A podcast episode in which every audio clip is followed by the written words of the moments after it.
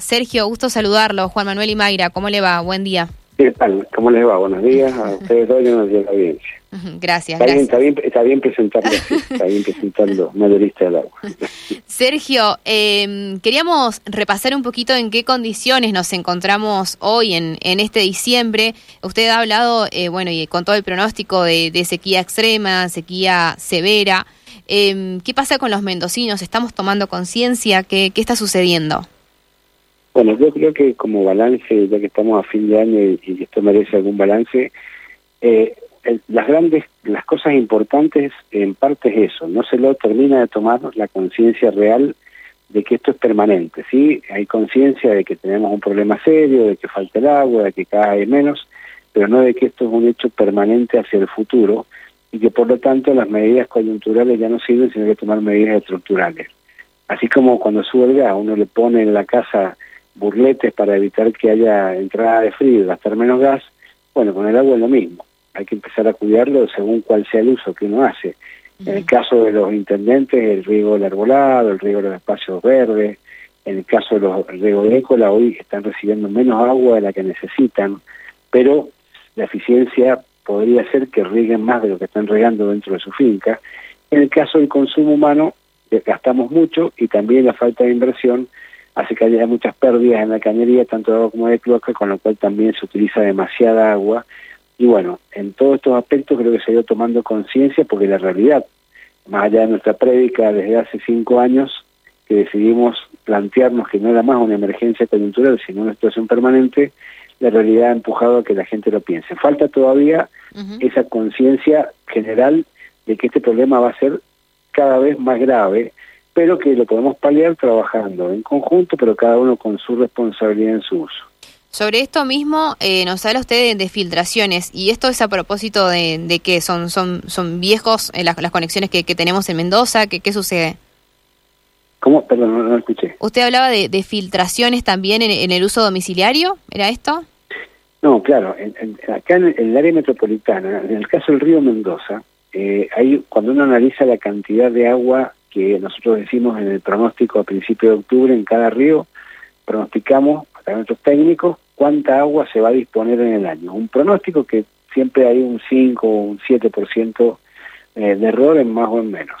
Bueno, ese pronóstico, por ejemplo, para el río Mendoza dice que vamos a tener 800 hectómetros cúbicos para todo el año. Bueno, eso, 250 de esos 800 los estamos usando en el consumo de agua potable, lo que arroja una cifra de aproximadamente 700, 750 litros por persona y por día, cuando lo aconsejable es como máximo 250, o sea que estamos entre prácticamente en tres veces lo que deberíamos gastar.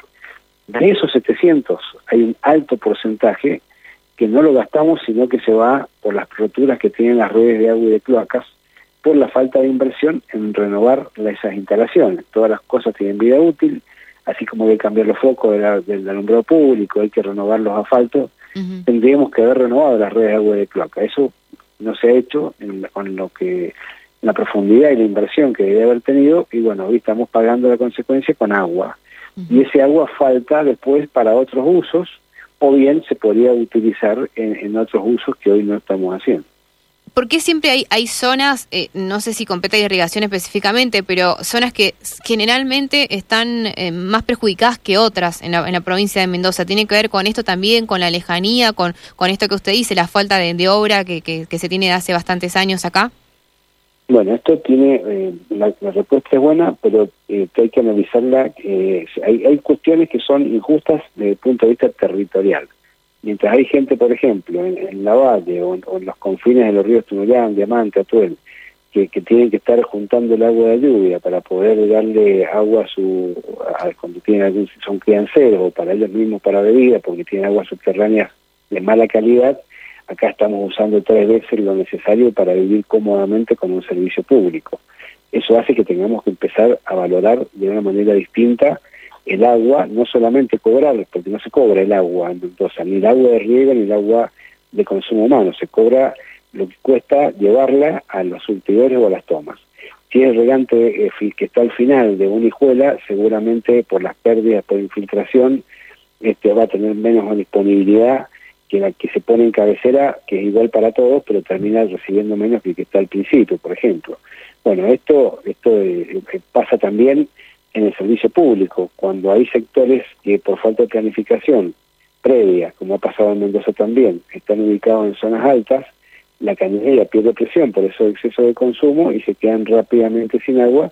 Eso ya es un problema no de cantidad, sino de calidad de servicio, por cómo se ha conformado la infraestructura. Entonces tiene una complejidad importante, puede ser por razones geográficas, por razones de servicio, por razones de infraestructura, pero hay inequidades. Entonces hay que apuntar a la eficiencia, pero también a la equidad.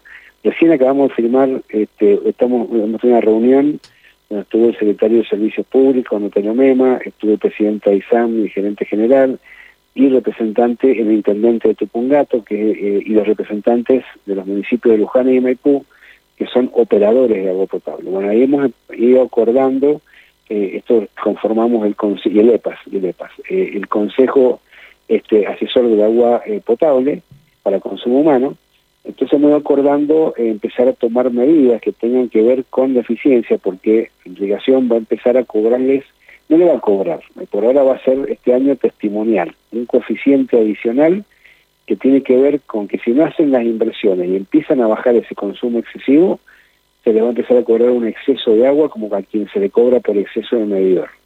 Eso va a ir volcado a inversiones. Este año es cero, ese coeficiente, pero a partir del primer trimestre nos hemos comprometido a firmar acuerdos bilaterales donde va a haber una inversión que va a tener que ver con una disminución en ese consumo de agua.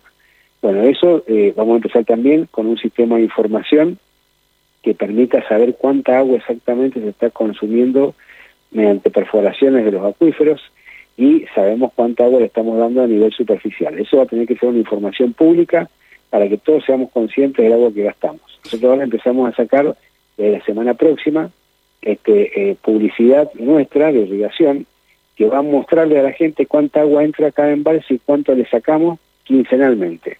Va a decir el embalse, por ejemplo, Potorillos, del 1 al 15 de diciembre ingresó 67 millones de metros cúbicos, le sacamos 41 millones de metros cúbicos, quedan en el embalse 217, que es un 55% de su capacidad total, y regamos 61.834 hectáreas. Bueno, ese dato va a ser una información permanente para que la gente sepa cuánta agua trae el río, cuánta le sacamos para gastar y cómo estamos con la reserva que tenemos en los embalses. Lo mismo tenemos que hacer, lo que hemos acordado, para el agua potable con todos los operadores y el EPAS. Y ese nivel de inversiones que las ejecuten debería ser trasladable a tarifa de manera automática sin esperar una decisión política que a veces se frena por una cuestión lógica de presión de la población.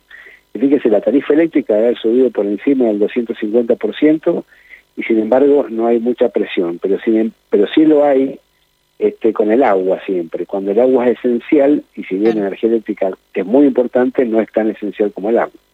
Eh, muy, cortito sobre esto, ese adicional, ¿a quién se va a cobrar en caso de no haber eh, inversiones? ¿Cómo, ¿Cómo, es esto? Esto por ahora es conceptual, pero en el tiempo va a tomar medida económica y va a ser hacia los operadores. Es una señal de precio que tiene que ver con que tienen que, ser más eficientes y para eso tienen que hacer acciones concretas de inversión. Eh, y a su vez es lo mismo que sería la presión que ejercería el operador sobre el usuario con un medidor. Y de si vos usas 25 metros cúbicos por mes, te cobra un valor razonable que es el acceso, este, el derecho humano al agua. Pero te excedes hasta un porcentaje, hasta, hasta 35 metros cúbicos, tiene un exceso de medida y una cantidad mayor de precio y si tenés otro escalón te cobro mucho más porque ya estás eh, mal usando un, bien esencial de la comunidad. Em, algo similar llevado a nivel macro al operador. Claro, claro, se entiende. Eh, usted nos decía que más o menos unos 700 litros por día estamos consumiendo cada uno de, nosotros, los mendocinos. En promedio sí, de esa de ese de ese dato cuánto se pierde en realidad que a lo mejor uno no consume, pero en el, en el medidor está puesto, el medidor nuestro, el grande, y porque se perdió por la cañería rota, porque no la cambiamos a tiempo. Y esa inversión no se ha hecho, una inversión descomunal que hay que hacer en el tiempo. Pero si no medimos, no sabemos exactamente dónde están las pérdidas y la inversión termina siendo boba. Este, a lo mejor la hacemos donde menos falta hace. Entonces medir es esencial. Bueno, te, te, hago otra pregunta yo mientras tanto, y es el tema de que más allá nos hablabas de la VADE, de zonas perjudicadas, ¿y hay alguna zona en donde realmente tenga un mejor manejo de, del agua en la provincia? Eh, en realidad estamos haciendo mediante infraestructura y acuerdos previos con grupos de regantes, se denomina riego acordado, donde por ejemplo hacemos un, embalse para guardar parte del turno del agua de ese sector, entonces en lugar de darles a todos el agua en el mismo tiempo, lo que vamos haciendo es dándole el agua cuando necesita, en función de sus cultivos. Esto en general lo estamos haciendo en toda la provincia, hay una cuenta de agua con los regantes, con la inspección de cauce, entonces, eh, sabemos que cada uno va a tener la misma cantidad de agua a final del año en cabecera de canal secundario, que es la que administran los usuarios para las inspecciones de cauce, pero la pueden usar cuando la infraestructura lo permite en los tiempos que sean más oportunos. Entonces, eso hace que sea más eficiente la forma de dotar de agua. Acá hay que meterse un nuevo concepto en la cabeza que es la disponibilidad. En la cordillera tenemos lo que nos dice el pronóstico aproximadamente, los 800 hectómetros cúbicos. Cuando ese agua escurre y llega a Poterillos, ya no son 800, porque hay una pequeña hay infiltración y por lo tanto el agua, la disponibilidad es un poco menor. Cuando llega a Chipoletti es menor y cuando llega a la finca o cuando le llega a determinado punto es menor aún. Entonces hay que tener en cuenta para eso también cómo va, se va comportando en todo ese recorrido para saber cuánto finalmente se está otorgando a cada uno de los usuarios. Sergio, ¿cómo le va? Buenos días. Ahora sí me escucha, me escucha bien, ¿no? Sí, ahora lo escucho. Bien, ahora lo escucho. Eh, le quería consultar primero por si, si, preocupa el nivel de los embalses eh, en toda la provincia, los distintos embalses que tiene Mendoza. Y segundo, el tema que ha sido tan controversial en, las, en los últimos meses eh, del río Atuel y el conflicto legal con, con La Pampa. ¿Cómo, ¿Qué tienen planificado para afrontar este, este tema? Bueno, en el caso de los embalses, eh, los embalses tienen una situación bastante compleja, pero este año esperamos, en el caso del Carrizal eh, y los embalses de, sobre todo Mihuil y Valle Grande, y Agua del Toro y Los mejorar un poco. ellos no se va a llenar, pero este, lo que estamos tratando es de cuidar que tengamos, no baje el nivel que tenían a principio de temporada, que podamos igualarlo o mejorarlo un poquito. Para eso estamos trabajando mucho permanentemente con la inspección de cauce para mejorar esa eficiencia en la distribución del agua, darle mejor disponibilidad este, en cada punto de entrega. Y con respecto al tema de la Pampa, eh, no ha tenido ningún tipo de, movimiento, pero bueno, nosotros siempre seguimos atentos a que eh, podamos mejorar la eficiencia para que en algún momento, si mejorara, cosa que no aparece como probable por ahora, este, poder dotar de, alguna cantidad de agua. Hoy por hoy es imposible porque estaríamos afectando de manera extrema a la producción en la zona del Atuel, de que el Atuel está recibiendo, para que se una idea, en cabecera de canal secundario, que es donde empieza la distribución a las fincas, eh, 6.000 metros cúbicos de hectárea año. Una viña en condiciones de riego bastante aceptables requiere de 7.000 metros cúbicos de hectárea año a 10.000, depende cómo se riegue, el tipo de suelo, el tipo de clima. Entonces están recibiendo menos cantidad de agua que la que necesita como garantía un productor para regar. Y a eso, que es en cabecera de canal, la disponibilidad en la finca es mucho menor, porque la eficiencia en muchos casos muy baja porque hay canales muy anchos, arenosos, con poca pendiente y hace que haya mucha infiltración.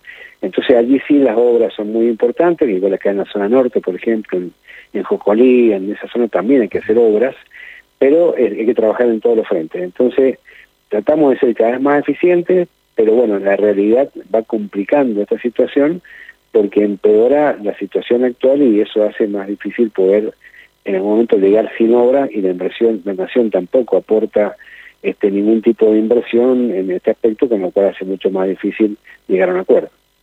Este año, eh, más allá del pronóstico y lo demás, pero eh, ¿qué, nos puede hacer, eh, decir usted sobre lo que va a suceder ahora en, la provincia de Mendoza? Tenemos unas altas temperaturas, pero va, va, a ser muy crítica la situación, aún mayor que, en otros años. Sí, seguro. Mira, nosotros estamos trabajando en el plan con Israel, estamos ahora en la etapa de análisis de la situación de los recursos hídricos. Hemos estamos dándole toda la información, hoy estamos recorriendo nuestros técnicos con los técnicos israelíes del CFI eh, toda la provincia para ver cómo se comportan, ya le hemos dado un informe técnico y la, información de las mediciones los acuíferos en los distintos oasis. Entonces en marzo vamos a tener ya un, documento final que parte de la información que tenemos validada de cuál es la situación actual del recurso hídrico un trabajo que va a hacer el Yanigla a partir de dos profesionales, dos este, investigadores del Yanigla que son los que van a trabajar en la eh, proyección de la oferta, o sea, cuánta agua vamos a tener en el 2030, en el 2040 y en el 2050.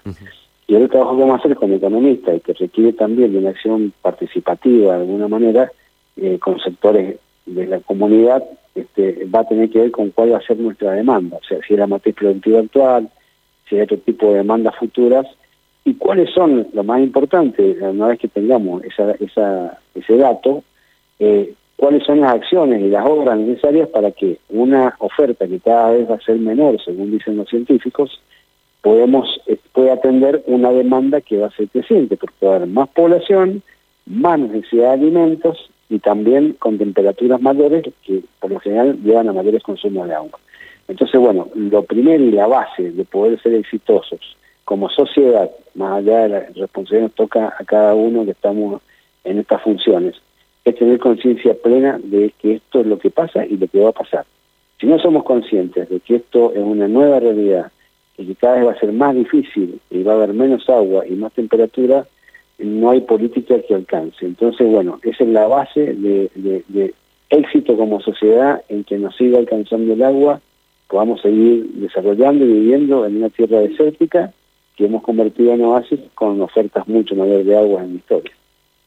Sergio, la, última de mi parte, eh, por una cuestión de, tiempos también, preguntarle, bueno, eh, principales objetivos, digamos, para el año que viene en el sentido de eh, si van a, encarar obras importantes, bueno, cuál va a ser ese, ese primer hito o qué, a qué apuntan lograr para el 2023.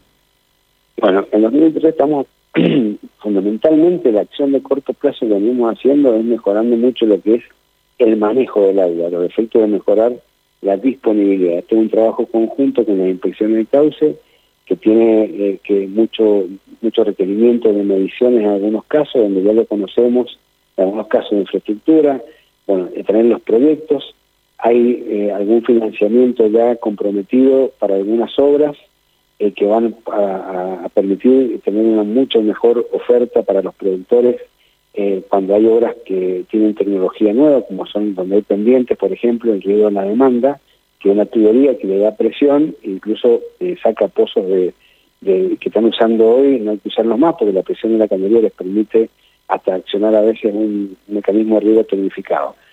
Tenemos un banco de proyectos que el, objetivo es mejorarlo. En, en, el aspecto económico, este año habíamos logrado que de cada 100 pesos que entre obligación, 40 pesos vayan a inversiones y obras. Pero la inflación, que fue del 100% más la predicada el año próximo, más la helada, que ha afectado a prácticamente el 40% de la producción, eh, ustedes están frecuentemente de los datos de las 80.000 hectáreas, que se han denunciado, imagínense que eso va a afectar de manera tremenda nuestra recaudación. Entonces, las únicas obras que vamos a poder hacer son aquellas que tengan financiamiento internacional este, y no las obras pequeñas que hacemos habitualmente todos los años. Entonces vamos a dedicarnos mucho a la planificación, a consultar los trabajos que estamos haciendo con Israel, a avanzar en el proceso del código de aguas, que tiene mucho que ver también con todos estos procedimientos y de eficiencia futura, en base a esta nueva realidad de la sequía, y al trabajo de mucha mucho contacto con los agricultores, con los operadores de agua potable, con los intendentes, para mejorar la eficiencia en cada uno de los usos y que vayamos pactando cómo avanzamos en este proceso. Mm, para cerrar, eh, Sergio, eh, ¿quiénes eh, hacemos mayor uso ineficiente del agua? ¿Nosotros los usuarios domiciliarios, la agricultura, la industria en Mendoza? La industria un poco más eficiente porque ahí entra a jugar la cuestión económica y se mide de manera, de manera individual en, en lo que tiene que ver con el uso domiciliario y el uso agrícola, lo diría que la eficiencia es más o menos la misma eh, en, promedio. Estamos hablando del orden entre el 50 y el 60%. O sea que cada 100 litros de agua que se vende el dique, la mitad es la que efectivamente usamos este, para lo que deberíamos usar, es no necesario. Ahora, eh, ¿qué pasa? El agro hoy tiene menos agua de la que necesitaría, por lo tanto, la ineficiencia que pueda tener se vuelve en contra del propio productor, no está afectando al resto de la sociedad. Mientras que el agua que usamos además en el, en el, uso poblacional sí está afectando a otros conciudadanos que por ahí no la tienen y eso lo estamos malgastando en algún lugar. Gracias, Sergio. Un abrazo muy grande. De nada. Hasta luego. Gracias, hasta luego.